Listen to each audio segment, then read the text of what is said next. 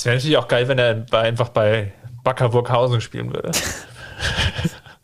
Den haben wir, den haben wir intern im, im Slack haben wir den auch schon hin und ja. her gespielt, quasi Frimpong.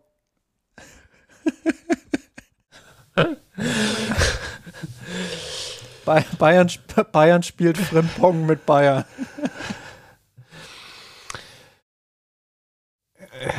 Man könnte auch irgendwie. es ist schade, dass es da so. Äh Bayer, Bayer muss vor der eigenen Tür kehren. wenn, wenn Jesus bei, bei, bei Ihnen spielen würde, könnte man sagen, äh, äh, ans Kreuz genagelt. Backer, Backer, Kuchen, die Bayern haben gerufen. Ja, das ist großartig. Den nehmen wir. Auf geht's. miasanrot.de Geschichten rund um den FC Bayern München.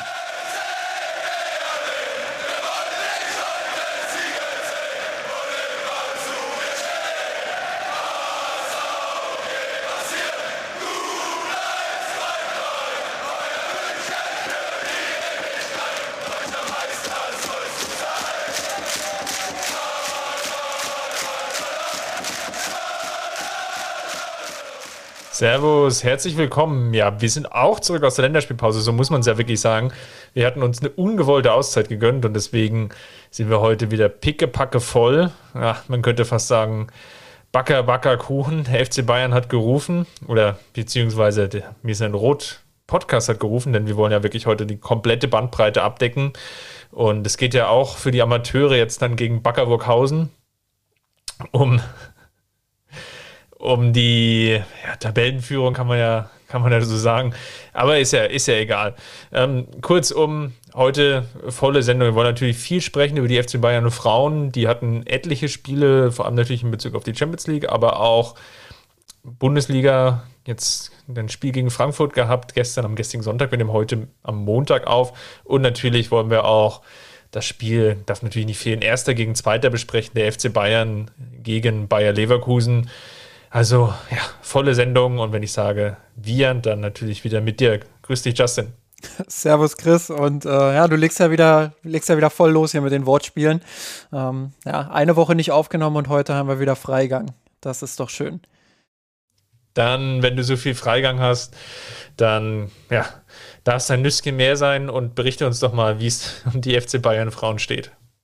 Ja, ähm, ich muss sagen, die, wir haben ja mittlerweile jetzt, dadurch, dass wir jetzt auch ein bisschen nicht aufgenommen haben, äh, haben wir auch doch einiges zu berichten. Es sind, ähm, wie du schon richtig gesagt hast, und wir sind pickepacke voll, äh, aber mit Themen und nicht wir sind voll, sondern auch wenn das vielleicht manchmal danach klingen mag, sondern wir sind voll mit Themen. Ähm, ja, und vier Spiele sind vergangen seit der letzten Aufnahme. Ich, wenn ich mich richtig erinnere, ähm, wurde die letzte Folge hochgeladen äh, am Tag, als die Bayern Frauen bei Benfica zu Gast waren in der Women's Champions League in der neu ausgelegten. Ähm, dieses Spiel ging 0 zu 0 aus. Ich würde sagen, die Bayern Frauen waren in diesem Spiel ein Tick besser, ähm, haben aber nicht an ihre vorherigen Leistungen anknüpfen können, haben viele Chancen auch liegen lassen, wobei es gar nicht so viele Chancen Gerade, waren. Ja, doch, in der ersten Halbzeit würde ich schon sagen, gab ja. schon die, die ein oder andere Großchance. Also ich glaube, Schüller hatte, glaube ich, drei insgesamt. Hm. Ja, ja, also es waren schon Chancen, auch viele Chancen, aber jetzt im Verhältnis zu dem, was man vorher halt gewohnt war, ähm, lief es halt nicht so, wie man sich das vielleicht erhofft hätte.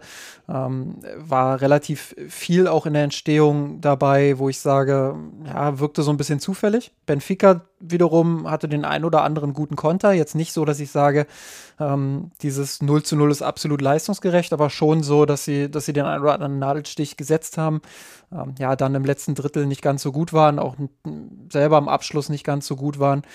Ja, und dementsprechend ähm, war es dann ja so 0 zu 0, wo, wo man dann danach sagen kann, okay, passiert, Mund abputzen, weiter geht's. Ähm, Wobei, und da werden wir dann gleich im Detail noch mal ein bisschen drüber sprechen, ähm, ich nicht ganz ein Verfechter dieser These bin, sondern schon auch sehe, dass in diesem Spiel einige Dinge nicht so gelaufen sind, äh, die ja durchaus auch Struktur haben.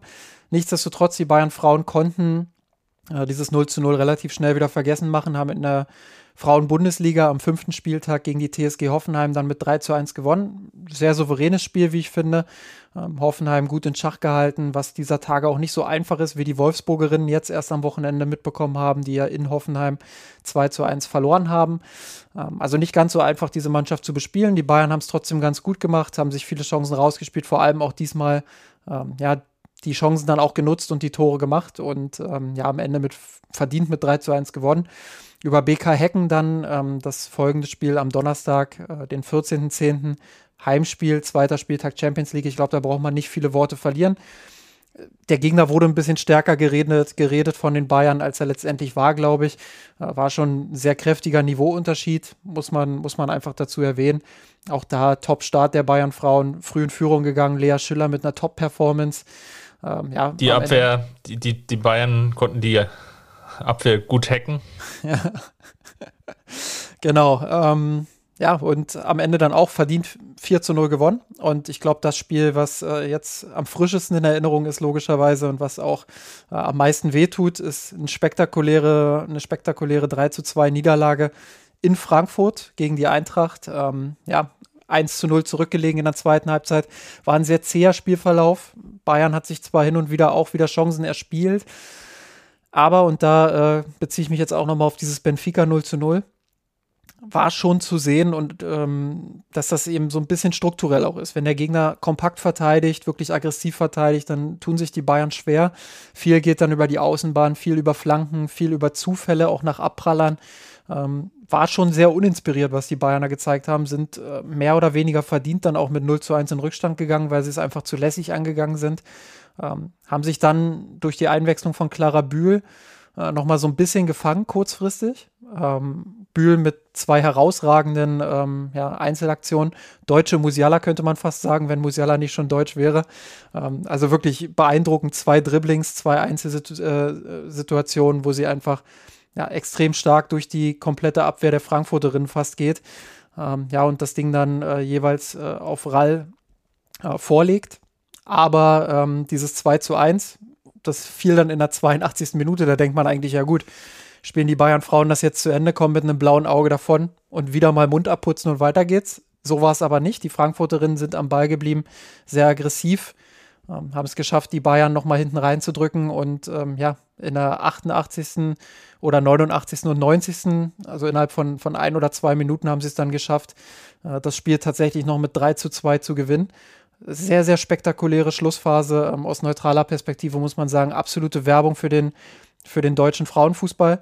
Ähm, ja, dass Frankfurt und Hoffenheim die beiden großen Favoritinnen aus München und Wolfsburg schlagen an einem Spieltag. Ähm, das ist schon bemerkenswert und beide Spiele waren auch jetzt nicht unbedingt zufällig sondern äh, da waren schon zwei starke Mannschaften mit Frankfurt und Hoffenheim am Start, die, ähm, die sich die Sieger auch einfach verdient haben, weil sie mit unterschiedlichen Spielweisen ähm, das geschafft haben, die Favoritinnen dann auch zum Wanken zu bringen und sie zu stürzen. Ähm, also Chapeau an diese beiden Mannschaften, muss man einfach mal sagen. Und die Bayern-Frauen müssen sich jetzt Gedanken darüber machen, ja, was äh, insbesondere in den Spielen gegen Benfica und jetzt gegen Frankfurt nicht so gut lief. Ich glaube, so einen Teilbereich, den ich habe jetzt nicht alle Spiele komplett gesehen. Ähm, jetzt zum Beispiel das, das Frankfurt-Spiel, jetzt ist nur die, die zweite Halbzeit ähm, und bei gegen, gegen Hecken das. Ähm, auch nur die, die, die zweite Hälfte.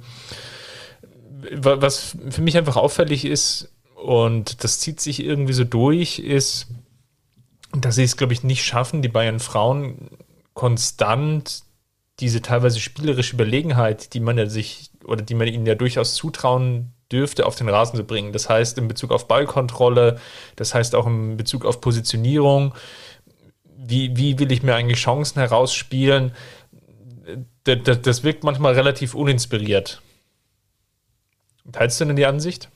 Ja, definitiv. Ähm, also uninspiriert ist, glaube ich, ähm, das, das passendste Wort, was man da verwenden kann. Ähm, ich habe jetzt häufig auch schon Vergleiche zwischen, zwischen den Nico Kovac-Bayern damals äh, und den, den Scheuer-Bayern gelesen. Ähm, und ich finde das nicht komplett abwegig. Also ähm, auch damals wurde ja viel oder, oder hat sich ja so, so ein, war ja wie so eine Spaltung, die sich durch die Fanszene des FC Bayern gezogen hat. Ähm, einerseits die, die gesagt haben, was wollt ihr eigentlich? Wir sind doch erfolgreich, wir, wir fahren doch die Ergebnisse ein, wir sind doch Meister geworden, äh, wir sind doch Doublesieger geworden. Und andererseits die, die halt gesagt haben, ja, aber fußballerisch ist es nicht diese Weiterentwicklung. Also wir sehen nicht dass, dass die Mannschaft sich strukturell ähm, so aufstellt, dass sie, dass sie den Gegner über diese Struktur dominiert, sondern es sind eher Siege, die durch individuelle Dominanz entstehen. Also dadurch, dass die Spieler einfach besser sind als die anderen. So, und ähnlich beobachte ich das jetzt gerade auch bei Jens Scheuer äh, oder den Scheuer Bayern, äh, bei den Frauen. Ähm, man muss da immer vorsichtig sein. Ähm, auch das, was, was ich natürlich aus der Nico Kovac-Zeit gelernt habe und aus den Diskussionen, die auch bei uns im Blog dadurch entstanden sind, ähm, dass man da einfach auch respektvoll mit umgehen muss. Ich meine, er, er hat die Bayern seit Ewigkeiten mal wieder zur Meisterschaft geführt. Die vierte überhaupt erst in der, in der Clubgeschichte. Ähm, das ist ein Riesenerfolg. Ähm, der Status quo, den der FC Bayern aktuell hat im Frauenfußball, ähm, ist um Welten besser als das, was, was vor zwei oder drei Jahren der Fall war. Ähm, er hat die Mannschaft in Champions League Halbfinale geführt, ist dort nur knapp an Chelsea gescheitert.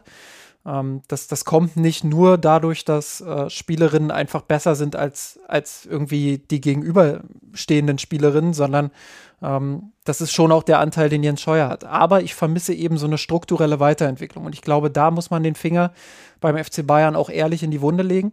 Ähm, ich habe es gesagt, gegen Benfica, ähm, das Mittelfeldzentrum wurde zu wenig eingebunden. Lina Magul, Sarah äh, Sadrazil ähm, sind tolle Spielerinnen, die hohe technische Qualität haben. Auch eine Dallmann, die, die technisch richtig stark ist. Ähm, und so könnte ich auch weiter durch den Kader gehen. Du hast Spielerinnen, die im Mittelfeldzentrum das Spiel an sich reißen können. Aber sie tun es zu wenig, weil es strukturell einfach nicht so richtig passt. Das bedeutet, dass das Mittelfeldzentrum teilweise unterbesetzt ist, dass die Mannschaft sich teilweise so positioniert, dass es ja nur über die Außen gehen kann. Mir fehlt da ein bisschen die, die Dynamik im Spiel, mir fehlt ein bisschen das, ähm, ja, Positionsspiel ist vielleicht ein bisschen zu hoch gestochen, aber, aber schon eine Struktur im, im Ballbesitz, wo ich sehe, okay, so wollen sie den Ball laufen lassen, so wollen sie die Räume bespielen, ähm, so wollen sie die Gegnerinnen auch dazu zwingen, ihre Position zu verlassen. Und da fehlt mir so ein bisschen ähm, ja, die Dynamik im Spiel. Ähm, wie öffne ich jetzt die Räume? Wer geht tief? Wer kommt vielleicht mal entgegen? Ähm, ja, wie, wie besetze ich das Mittelfeld so, ähm, dass vielleicht auch mal eine Verlagerung nach außen äh, überraschend kommt und dass der Gegner sich da eben nicht darauf einstellen kann? Ähm, das fehlt mir und ähm, da finde ich einfach, dass die Bayern strukturell ähm, ja, viel aufholen können. Und das, das ist auch was, was gegen den Ball dann oder im Umschaltmoment von Ballbesitz über Ballverlust hin in die Defensivarbeit, was da einfach auch fehlt. Ähm, dass dann die Abstände zu groß sind, dass sie nicht so gut ins Gegenpressing kommen. Sie haben immer noch sehr, sehr viele gute Pressing-Momente. Ich glaube, das ist auch eine der großen Stärken ähm, ja, der Scheuer Bayern. Aber diese Stärken können sie vor allem dann ausspielen, wenn sie sortiert sind gegen den Ball. Wenn sie diese Umschaltmomente in die Defensive haben, ja, da, da ist schon äh, viel Abhängigkeit davon, dass die, dass die Spielerinnen das einfach individuell lösen. Ähm, dass sie da so ein, so ein Pflaster über das große Loch kleben quasi. Ähm, und ja, da finde ich einfach, wenn sie strukturell ein bisschen besser stehen würden, jetzt habe ich ziemlich oft strukturell gesagt, aber ich hoffe, es wird klar, worauf ich hinaus will, ähm, dass wenn sie besser stehen, dass sie geringere Abstände haben, dass sie dann auch besser ins Gegenpressing kommen und die Bälle eben zurückerobern. Und ich glaube, das hat Frankfurt. Das war ja, ja, Entschuldigung ja, ich glaube, das hat Frankfurt in, in zwei, drei, vier Szenen ja echt gut offenbart. Auch Benfica konnte das offenbaren. Ähm, ja, dass da einfach eine Anfälligkeit dann auch besteht, ähm, in die Kontersituation zu gehen und dass, ähm, dass da eine defensive Anfälligkeit ist, obwohl sie eben viele Spiele zu null bestritten haben zuletzt. Ich, ich wollte nur reinwerfen, dass es eigentlich ein Punkt war, auch im, im, oder im Teil der Vorberichterstattung von Julian Nagelsmann. Ich weiß, jetzt ein bisschen schwieriger Vergleich und, und natürlich ein großer Sprung. Nichtsdestotrotz hatte er so einen interessanten Punkt gebracht. Und zwar ist es natürlich diese franchalsche Denkweise, die er natürlich da auch so ein bisschen aufgenommen hat. Und zwar im Sinne von, wir müssen offensiv uns schon so positionieren, dass wir immer auf Ballverlust reagieren können. So ein bisschen überspitzt zusammenformuliert. Äh, will heißen, ich muss natürlich in der Offensive mich auch so positionieren, dass ich, wenn ich ja einen Ballverlust habe oder zum Beispiel einen Abschluss habe, etc. pp., also den Ball ja wieder hergebe, dass ich dann wiederum Situationen erzeuge, in denen ich den Ball natürlich wieder schnellstmöglich zurückerober. Das ist natürlich die Idealsituation. Oder aber natürlich, und das ist sicherlich jetzt auch ein, ein Problem der Scheuer Bayern aktuell, mich dann so zu positionieren oder so ein Rückwärtsverhalten dann erstmal an den Tag lege, dass ich eben dann aus einer vielleicht einer besseren Ordnung heraus dann wiederum in, zum Beispiel Mittelfeldpressing gehe oder in, von mir aus auch in ein Abwehrpressing. Ja, das ist ja jetzt mag ja situativ jetzt ja Unterschiede geben. Nichtsdestotrotz fehlt es da so ein bisschen, wie sich das ganz konkret ausgestalten könnte. Und das ist natürlich jetzt, wenn man sich jetzt die Gegentreffer natürlich gerade gegen Frankfurt anschaut, bestes Beispiel, woran es dann auch wirklich gelegen hat.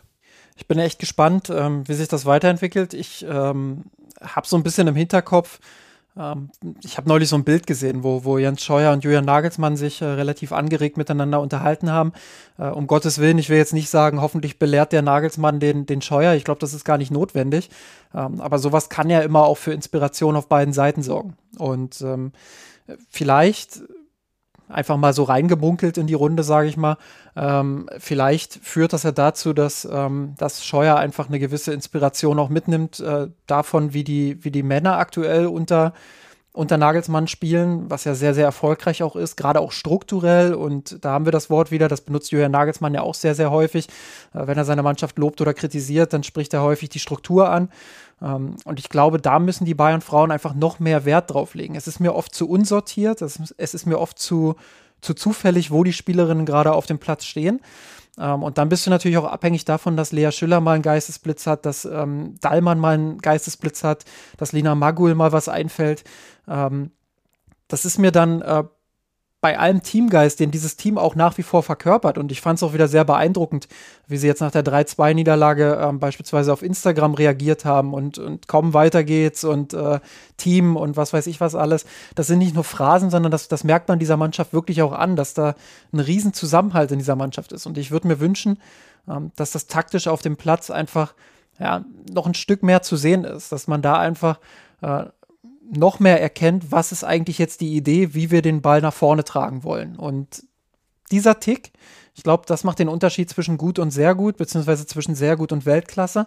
Ähm, und diesen Schritt, den erwarte ich von den Bayern-Frauen in dieser Saison einfach, weil ähm, ja, den, den Kader, da brauchen wir nicht drüber reden, der ist äh, absurd gut. Also keine, kein Kader in Deutschland, nicht mal der der Wolfsburgerin, ist in meinen Augen so breit und so gut aufgestellt wie, wie der der Bayern-Frauen. Und ähm, dieses Potenzial, das musst du entfachen. Du hast richtig Erfahrung auch dazu bekommen mit Spielerinnen wie Kumagai ähm, oder Jakobson.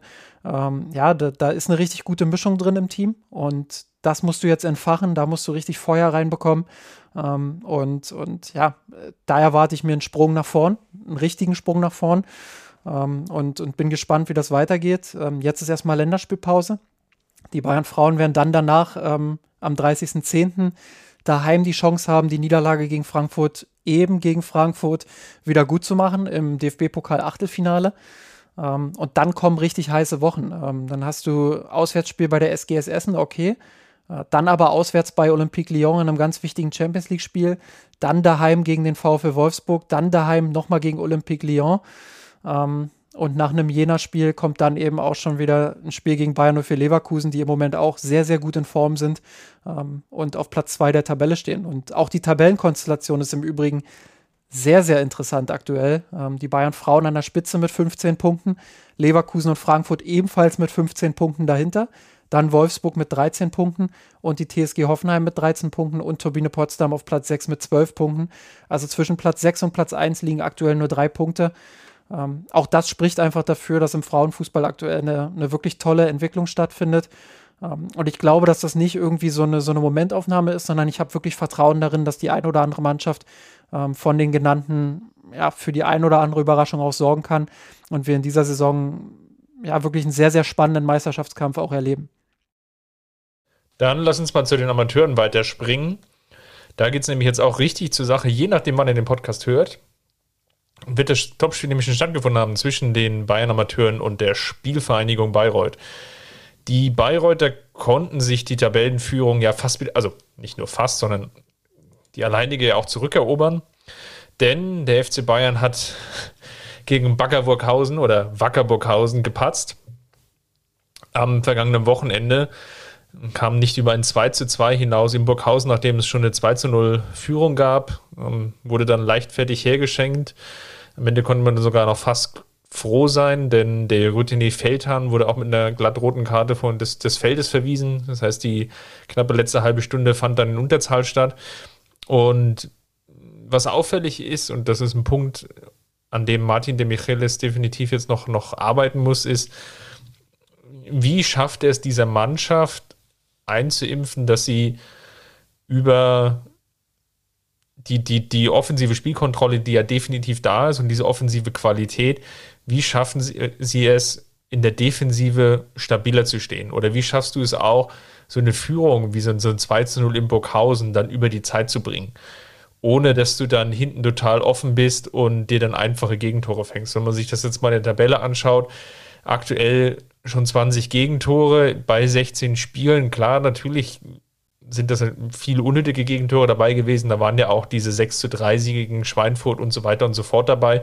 Aber es, es fällt schon auf, dass es regelmäßig Gegentore gibt. Der Schnitt ist auch größer als 1 und das ist natürlich eine Herausforderung. Und dann hilft es dir eigentlich auch nicht, dass du ja schon 57 Tore ja selbst erzielt hast, weil du dann halt auch in so einem Spiel wie gegen Burghausen dann nicht, ja, auch nicht immer drei Tore schießen kannst beim Tabellendritten. Und Jedenfalls gibt es jetzt das Topspiel gegen Bayreuth. Bayreuth mit 39 Punkten, die Amateure aktuell bei 37. Und ja, das ist natürlich jetzt dann das Nachholspiel eigentlich aus dem, ich glaube, aus der ersten Länderspielpause verlegten, wenn ich es jetzt ganz richtig im Kopf habe. Ähm, ja, der Partie gegen, gegen Bayreuth, also elfter Spieltag. Und dann, dann mal schauen, wie es weitergeht. Es war in der Zwischenzeit nämlich so, dass beide Mannschaften punktgleich waren da Bayreuth nämlich überraschenderweise 0 zu 3 gegen Schweinfurt verloren hat in der Länderspielpause und dadurch ergab sich so die, die Punktgleichheit wieder für den FC Bayern und ja, das wurde jetzt leider wieder hergeschenkt durch das Unentschieden gegen Burghausen. Also mal schauen, was jetzt im Topspiel passiert und ja, wenn das nicht äh, live im Stadion schaut oder euch bei, bei den Bayern Amateuren auf dem, dem YouTube-Kanal anschaut oder beziehungsweise bei FCB TV, dann ja, werden wir auf jeden Fall darüber berichten, würde ich sagen, Justin. Genau so ist es. Ähm, eine Nachfrage noch, äh, weil hier ist es so ein bisschen umgekehrt, ähm, während ich mir ja wirklich von den FC Bayern Frauen alles angucke ähm, und teilweise auch alles doppelt angucke, bist du ja eher bei den Amateuren ein bisschen mehr drin als ich äh, im Moment, weil mir da einfach die Zeit momentan fehlt. Ich, ich schaue mir da auch so viel an, wie es nur geht, aber ähm, bin, da nicht, bin da nicht so tief drin im Moment. Ähm, mein Eindruck, den ich, den ich so flüchtig oft habe, ähm, ist, dass da so ein bisschen die Konstanz auch fehlt innerhalb der Partien. Also, dass sie wirklich dann, dann mal Momente haben, wo man sich denkt, boah, ist das geiler Fußball. Also, da, da hast du richtig Bock, den Jungs zuzugucken. Und im selben Spiel, teilweise nur 10 oder 20 Minuten später, geht dann irgendwie so gar nichts mehr, wo ich, wo ich das Gefühl habe, was ist da jetzt auf einmal los? Und, und also würdest du das eher ja. eher auf so ein.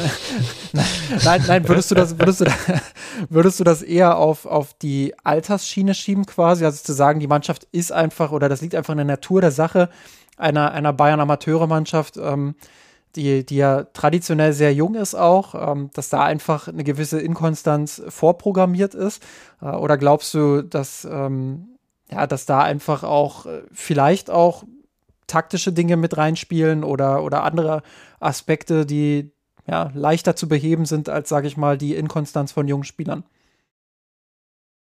Ich, ich würde es mal so formulieren. Ähm, spannend war jedenfalls ähm, jetzt beim Spiel gegen Burghausen, dass es dann so eine taktische Umstellung in der Halbzeit gab. Ähm, sicherlich dann auch ähm, verletzungsbedingt. Also Welsmüller musste ja, oder Fust, der, der Linksverteidiger gespielt hat, musste dann ähm, noch, noch vor der Pause raus. Ähm, dann gab es scheinbar eine, eine Umstellung auf eine Dreierkette. Das kam, glaube ich, jetzt, oder hat sich die Mannschaft dann schwer getan. Ähm, gab ja schon vor dem, vor dieser Umstellung den Anschlusstreffer hin zum 1 zu 2 und man hat natürlich jetzt das Gefühl, die Mannschaft ist sehr, sehr jung aufgestellt. Ja? Ähm, wenn jetzt mal reinschaut, dann war jetzt eine Startaufstellung gegen Burghausen, wenn ich es jetzt richtig überblicke, war es wirklich nur einer, der, der wirklich jetzt älter war als, als 23, was ja so die, die magische Grenze ist. Theoretisch darfst du ja drei haben. Und, und das war ausgerechnet auch Feldhahn, der ja dann auch vom Platz oder mit dem Platzverweis runter musste. Klar kam dann noch Welsmüller mit rein, aber die Mannschaft ist sehr, sehr jung. Und jetzt auch gerade natürlich jetzt in der Offensive, Vidovic, Copado, ja, selbst im, im, Mittelfeld mit, mit Aydin, das, das, sind schon sehr, sehr junge Spieler. Und da ist natürlich dann der Grad sehr, sehr schmal zwischen übertriebener Verspieltheit auf der einen Seite, die du vielleicht auch also positiv ausgelegt, die natürlich auch genau dazu führt, wie du es beschrieben hast, dass du dir viele Chancen herausspielst und dass es wirklich ein toller, ansehnlicher Fußball ist, den die Amateure spielen. Und natürlich auf den anderen Grad, dass es dann so Umschwenkmomente gibt, wo es dann einfach zu viel ist, wo dann zu häufig das Dribbling gesucht wird, die 1 gegen 1 Situation, ähm, dann schlechte Entscheidungen getroffen werden, die dann zu Ballverlusten führen, die dann wiederum ja, vielleicht in Gegentoren münden oder einfach zu Chancen für, für die Gegner, weil das Rückzugverhalten dann auch nicht gut genug ist. Und ich würde das jetzt einfach mal insgesamt natürlich auf die sehr junge Mannschaft schieben. Und das natürlich aber wiederum hat ihn dem Michelis gefragt als, als Trainer, der das, der für dann Sorge tragen muss, dass natürlich dann die, die Mannschaft auch lernt, wie mit Führungen umzugehen ist. Ja, spannend. Bin ich auf jeden Fall sehr, sehr gespannt drauf, wie, wie sich das weiterentwickelt bei den Amateuren. Ähm, ja, und diese, diese junge Spielerkiste, ähm, die lässt sich ja jetzt auch wunderbar dafür nutzen, ähm, ja, auf unser eigentlich Thema der Woche ähm, umzuschwenken, nämlich auf das, auf das 5 zu 1, auf das furiose 5 zu 1 der Nagelsmann Bayern, ähm, der Herren gegen Bayern nur für Leverkusen, weil Leverkusen ja auch eine sehr, sehr junge, ähm, eine sehr, sehr junge Truppe ist und ähm, ja, gerade in der ersten Halbzeit auch sehr, sehr jugendlich agiert hat, würde ich es mal aus äh, so, so, so formulieren, ähm, beziehungsweise den, den Spieß mal dahin kehren, und ähm, ja, da, da bin ich schon gespannt, wie, wie du das Spiel wahrgenommen hast, weil das war definitiv, und da nehme ich meine Meinung mal vorweg, ähm, wohl die beste Halbzeit, die wir seit langem des, vom FC Bayern gesehen haben, oder? Also im Vorfeld war ich leicht überrascht, dass wir jetzt gar, gar keine so großen Wechsel gesehen haben. Es ne? ist natürlich immer schwierig nach so einer Länderspielpause dann wirklich einzuschätzen, wer ist spielfit. Ähm, klar gab sich natürlich durch die rote Karte von Pavard und der Sperre in der Abwehr ja fast keine andere Konstellation jetzt als mit Süle als Rechtsverteidiger.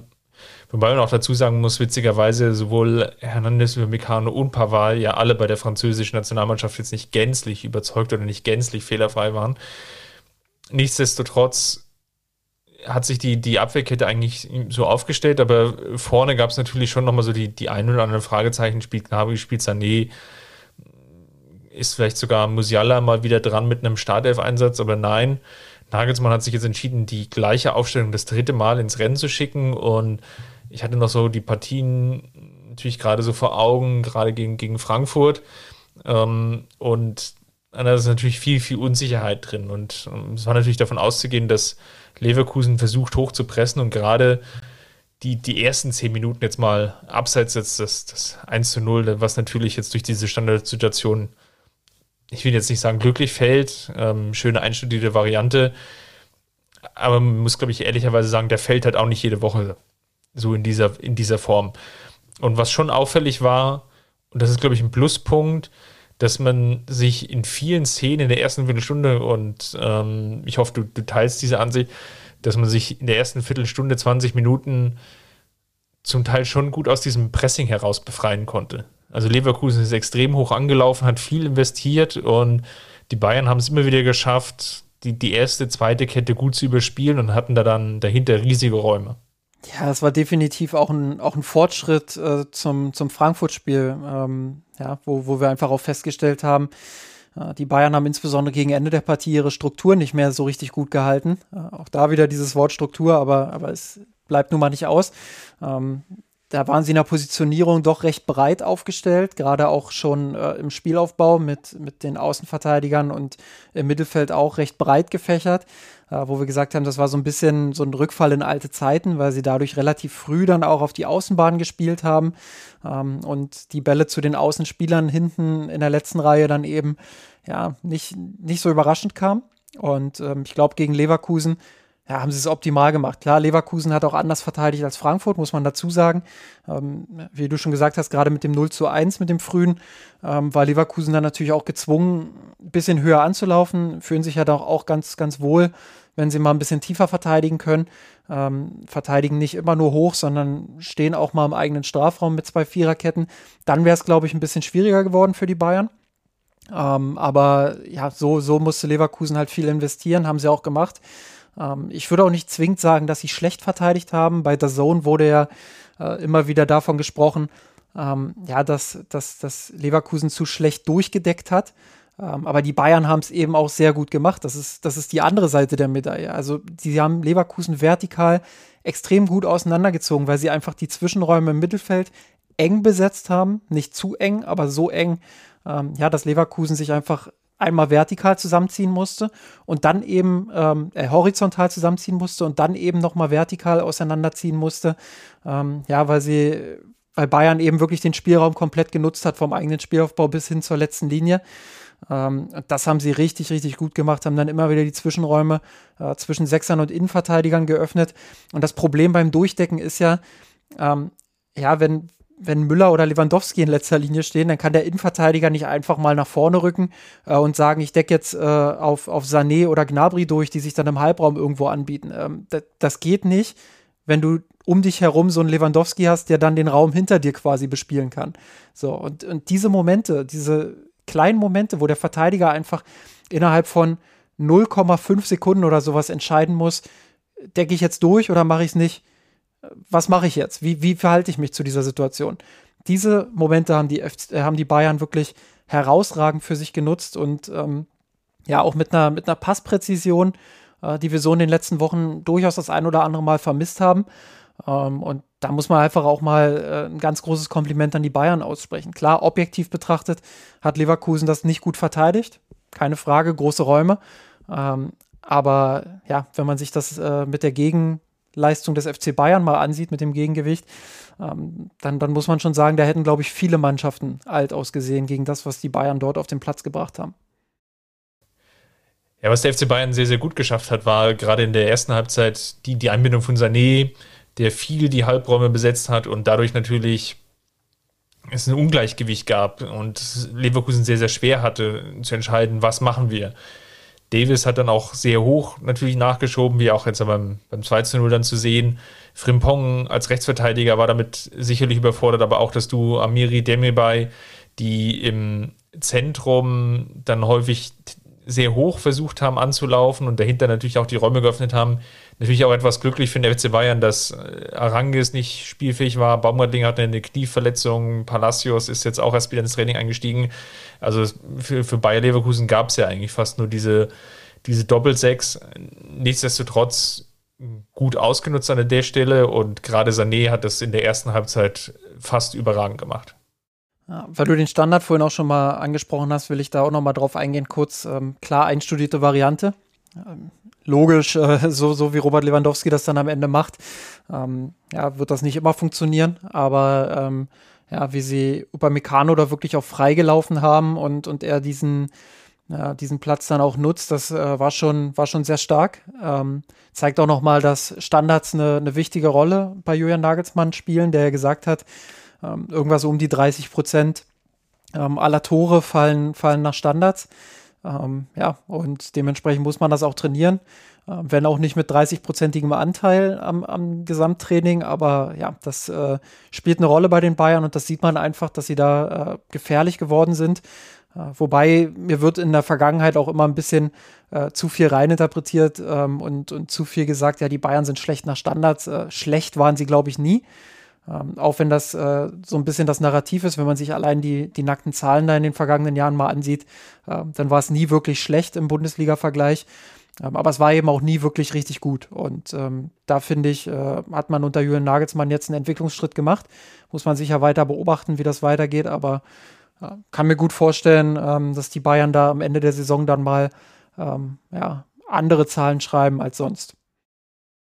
Ja, auch das 13-0 war ja auch wiederum eine Standardsituation. Das hilft dir natürlich auch, so ein Spiel dann auch vorzuentscheiden.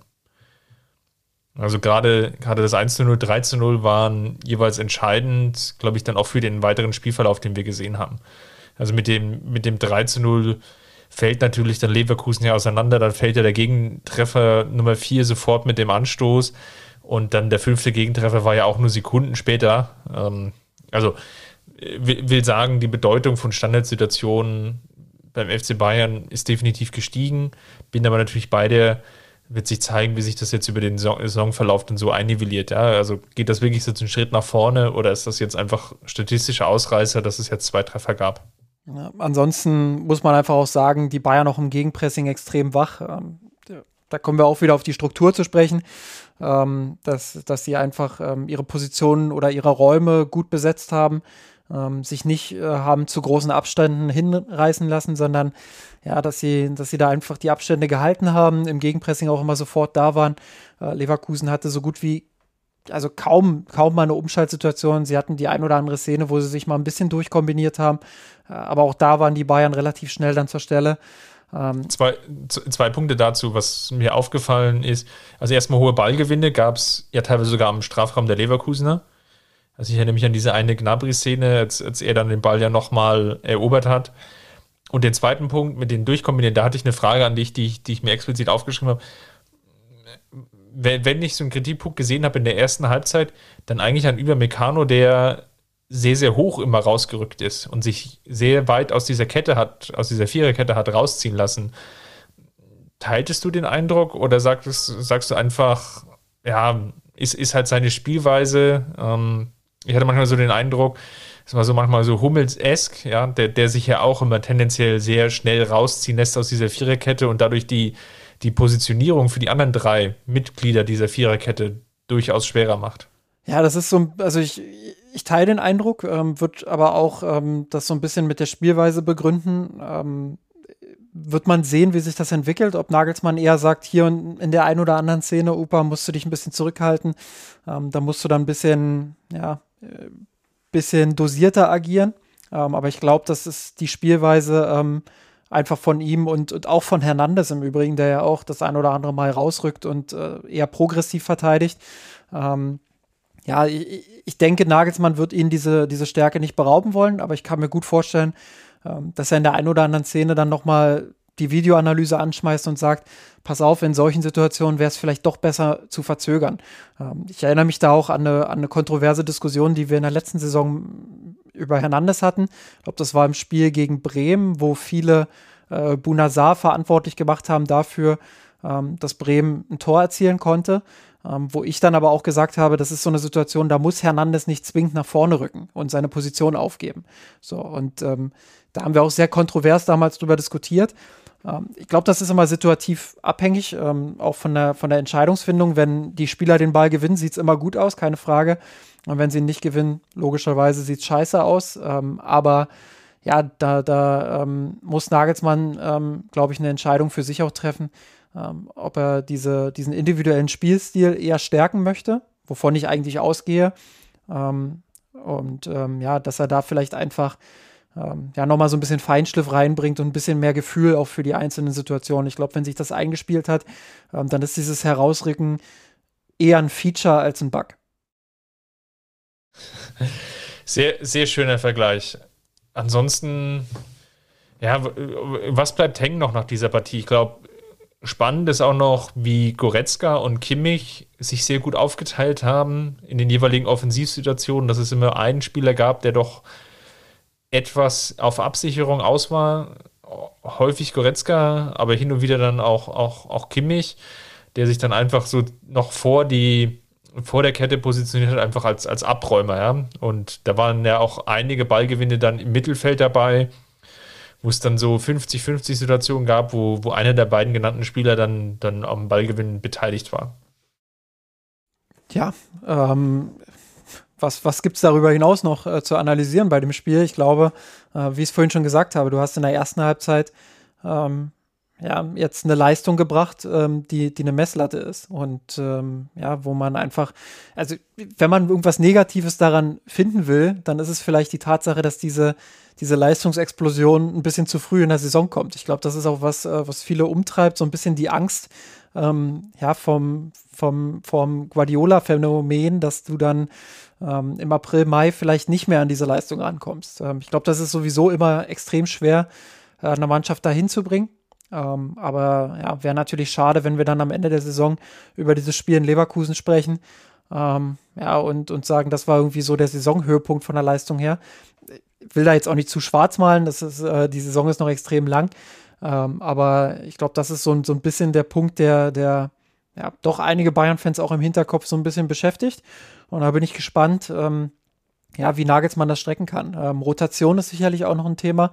Du hast es gesagt, ist wieder mit der identischen Elf in diese Partie gegangen.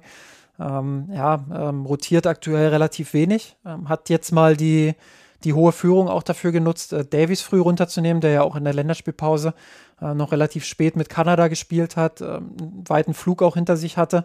Äh, alles nachvollziehbar. Ähm, hat in der zweiten Halbzeit dann auch gut durchgewechselt nochmal. Ähm, ja, aber. Goretzka ja früh runtergenommen, Sabitzer gebracht, dann und in der 60. ja dann Koma Musiala. Das war übrigens ein spannender Wechsel, den würde ich vielleicht auch nochmal mit dir diskutieren, weil wir ja dann Sané, Gnabry, Musiala und Koman auf dem Platz hatten.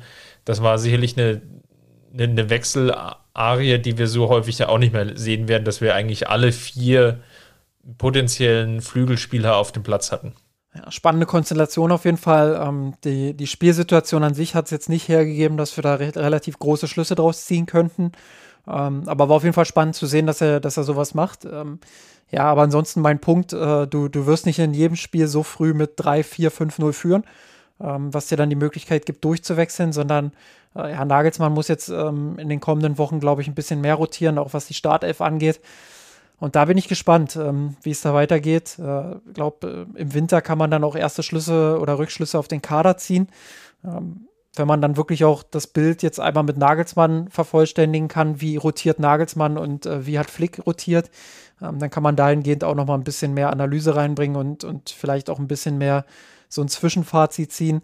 Ähm, liegt es jetzt mehr am Kader, liegt es mehr am, am, Trainer, der vorher da war? Ähm, ja, aktuell schwer zu sagen. Ähm, bin gespannt, wie das weitergeht mit Nagelsmann, ob er ja, da mehr rotieren wird jetzt in den kommenden Wochen. Ich würde fast sagen, das muss er, weil wir sonst wirklich in eine Situation laufen, ähm, wie ich sie vorhin beschrieben habe, dass die Bayern dann irgendwann ähm, diese Form nicht mehr halten können, weil sie, weil sie zu überspielt sind. Ist ja ganz spannend. Also machst allein an der Personale Sabitzer fest. Ich, ich meine, Wunschspieler ist jetzt natürlich sehr hochgegriffen, das Wort, aber man hatte schon den Eindruck, dass Nagelsmann den nicht böse war darüber, dass dieser Spieler verpflichtet wurde.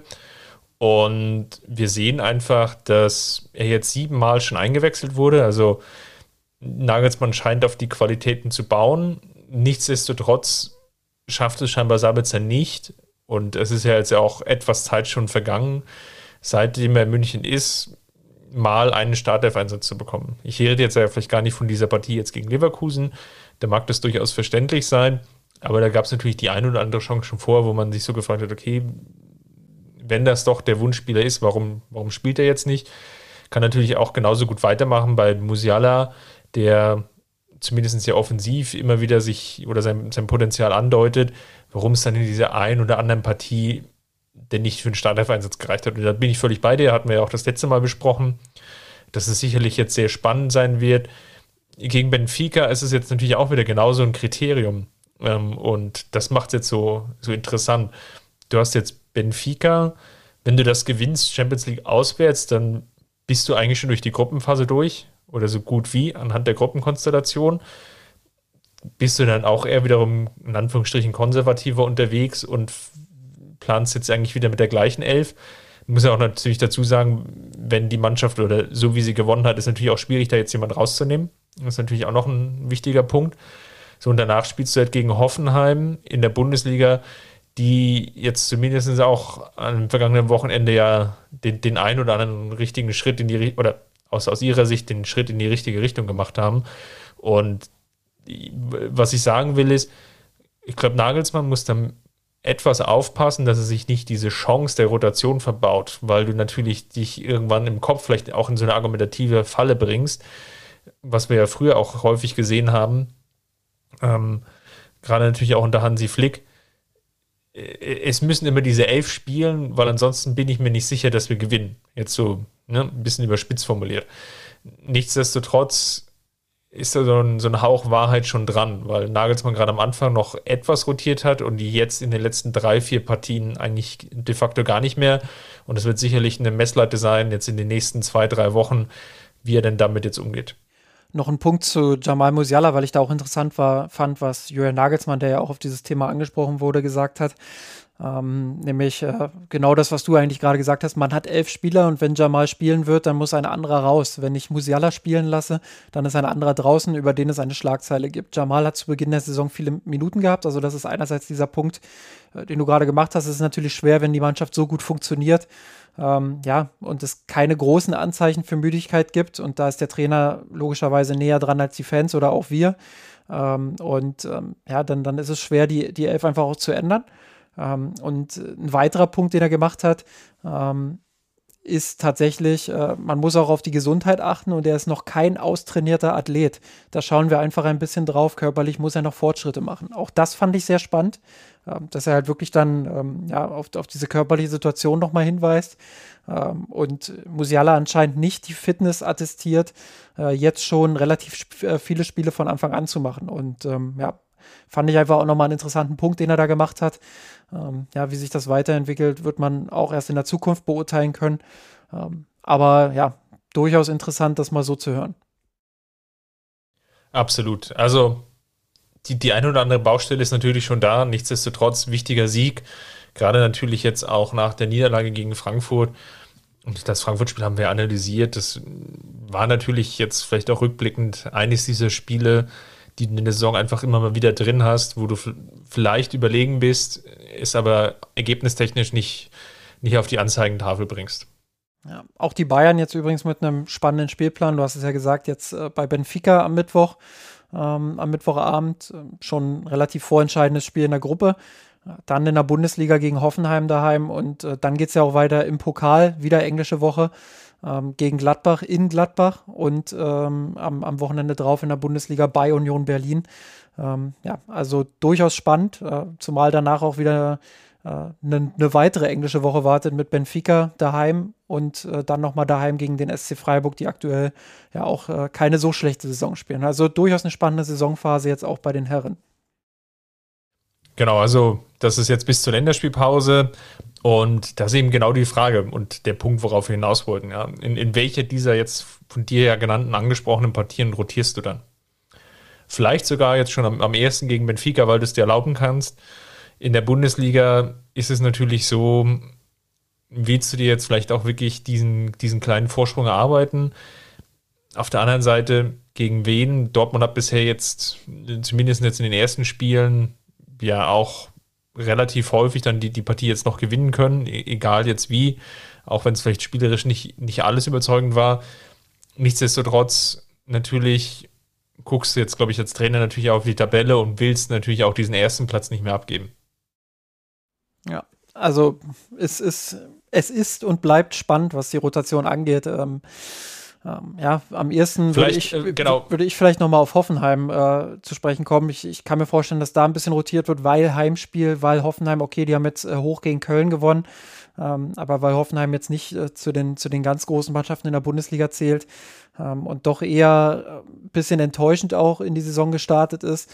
Ähm, ja, kann ich mir vorstellen, dass, dass Nagelsmann da vielleicht die ein oder andere Rotation macht, aber ich bleibe dabei, also du wirst in den überwiegenden äh, Anteil der Spiele wirst du jetzt erstmal ähm, ja, mindestens acht Spieler haben, die, die relativ festgesetzt sind. Und äh, letzter Punkt dazu natürlich noch, ist ja auch spannend für die Bankspieler, wer es überhaupt in den Kader schafft. Ich meine, es ist natürlich jetzt eine Luxussituation, dass ja nahezu alle Spieler auch spielfit sind.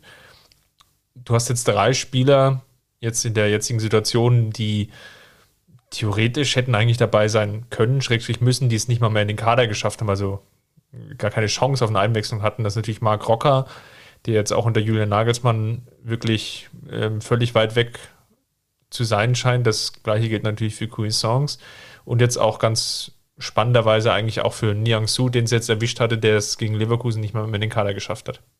Ja, auch das eine sehr spannende Entwicklung. Ähm, bei Marc Rocker ja, äh, muss man vielleicht dann auch ähm, sich eingestehen, dass er vielleicht die Qualität nicht hat. Ich bin nach wie vor ähm, jemand, der, der sagt, ähm, dass man dem Jungen noch Zeit geben muss, aber so langsam wird es halt ernst und ähm, wenn das jetzt in der Hinrunde nicht in den Kader schafft und äh, zu Einsatzzeiten schafft, ich glaube, dann ähm, wird er den Club auch relativ bald verlassen. Ähm, was ich schade fände, weil er durchaus ein spannendes äh, Skillset hat, aber ja, was willst du machen, wenn er, wenn er die diese Umschaltmomente und ich glaube, das ist der, der, das, das, ja, der große Knackpunkt bei ihm. Ähm, dieses Umschalten in Defensive und Offensive, da ist er manchmal noch ein bisschen zu langsam, ähm, kommt nicht so richtig in die Zweikämpfe. Das haben wir ja dann auch äh, unter Hansi Flick häufig gesehen. Ähm, ja, und ähm, da kann es durchaus sein, dass es ähm, einfach Defizite gibt, ähm, die, die zu langsam behoben werden können. Gut. Ich glaube, dann haben wir es jetzt abschließend erörtert, die Lage der Bayern Frauen, Amateure und der Mannschaft von Julian Nagelsmann. Und ja, jetzt nehmen wir wieder auch Fahrt auf. Geht ja jetzt zumindest auch für die Mannschaft von Julian Nagelsmann. Also das heißt, wir werden jetzt dann zeitnah natürlich die Spiele gegen Benfica und Hoffenheim natürlich dann hier im Podcast besprechen. Falls es euch gefallen hat, hinterlasst uns gerne eine Rezension bei iTunes. Das hilft uns einfach dort gesehen zu werden. Und ansonsten natürlich, ja, wenn ihr uns finanziell unterstützen wollt, schaut einfach bei patreon.com vorbei und sucht dort nach Mir sein Rot oder klickt bei uns auf eine dieser Banner. Und ansonsten kann ich euch natürlich noch gerne einladen, in der Kurve teilzunehmen bei uns im Forum und euch über diese Folge auszutauschen. kurve.mirsenrot.de. So ist es. Justin, dann haben wir ja wieder alles in den, in den Büchern. Können wir dann die, die Quoten abrechnen und es bleibt nur zu sagen, macht's gut und hört euch und äh, wir hören uns dann nächste Woche. Macht's gut, Servus. Ciao, ciao. Wir haben den Kampf gewonnen, den Thron erklommen, der Haien hat's gemacht. Ich hab geträumt von dir, von unserer Weltpläne.